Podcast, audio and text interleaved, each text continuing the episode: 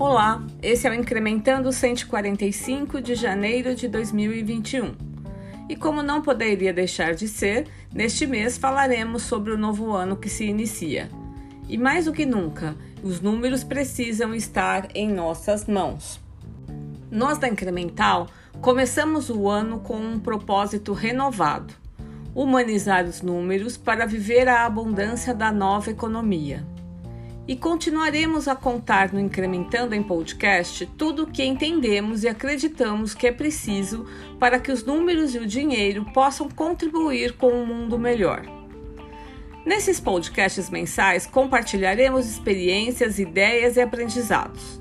Queremos fazer com que os números inspirem as empresas e seus hologramas a perseguir de maneira solidária e humana incrementos nos seus lucros e caixas para assim contribuírem no desenvolvimento de um Brasil próspero. Nessa edição, falaremos sobre a tendência de que a economia em 2021 deve ser mais favorável do que o ano passado, mas teremos que ser ainda mais excelente na gestão de todas as dimensões dos nossos negócios, se desejarmos aproveitar a abundância e continuar prosperando. E para isso, mais do que nunca, teremos que utilizar os números e os indicadores como ferramentas de gestão, pois as incertezas continuarão sendo o pano de fundo. Então, precisaremos ajustar, desfazer e criar novas estratégias a todo momento. E só os índices para nos auxiliar a compreenderem o que está ou não contribuindo com a formação de lucro e caixa.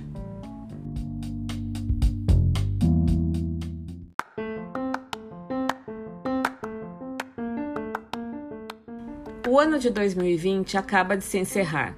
Certamente nunca esqueceremos dele, pois temos convicção que deve ter sido o mais desafiador da vida para a imensa maioria daqueles que nos acompanham. Porém, a tendência é que os desafios não diminuam nesse ano que se inicia. Nós acabamos de fazer um ajuste no propósito da incremental, que ficou assim: humanizar números para viver a abundância da nova economia. Isto significa que continuamos acreditando num mundo de abundância e não de escassez, mas não implica que podemos ignorar a realidade, já que a única certeza que temos é que mais do que nunca não temos certeza de nada.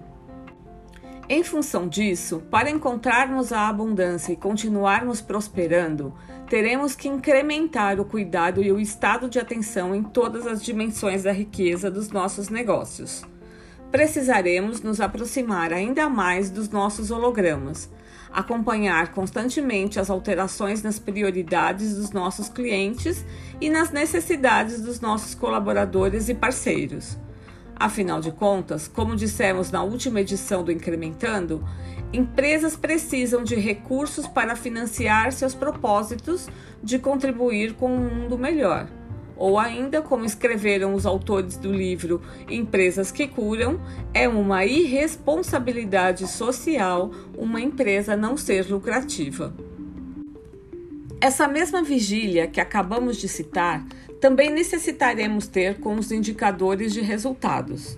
Mais do que nunca, os números precisarão estar nas nossas mãos. Então você deve estar se perguntando: por que isso agora? Não deveríamos sempre estar com os números nas nossas mãos? Sim, para esta segunda pergunta, mas sabemos que não é bem assim que acontece.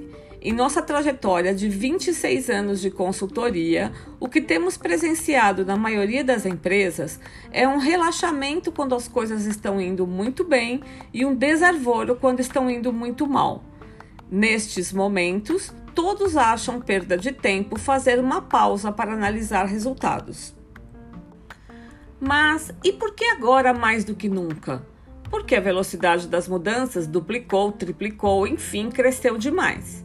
No começo da pandemia, as vendas da maioria dos negócios despencou.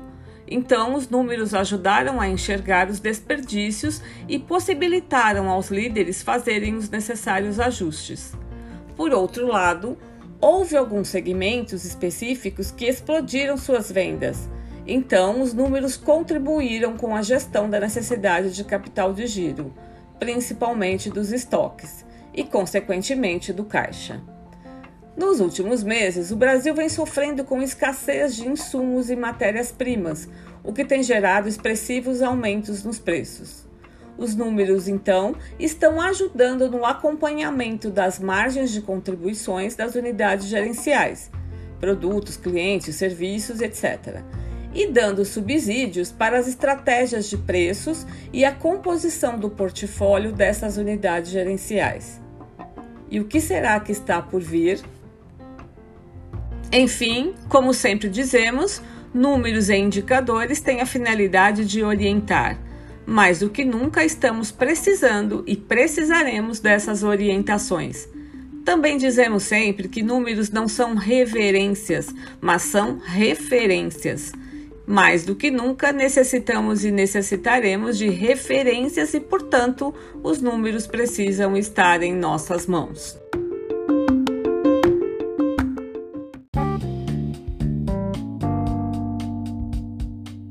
Esperamos que tenha gostado de mais esse podcast e que continue nos acompanhando em 2021.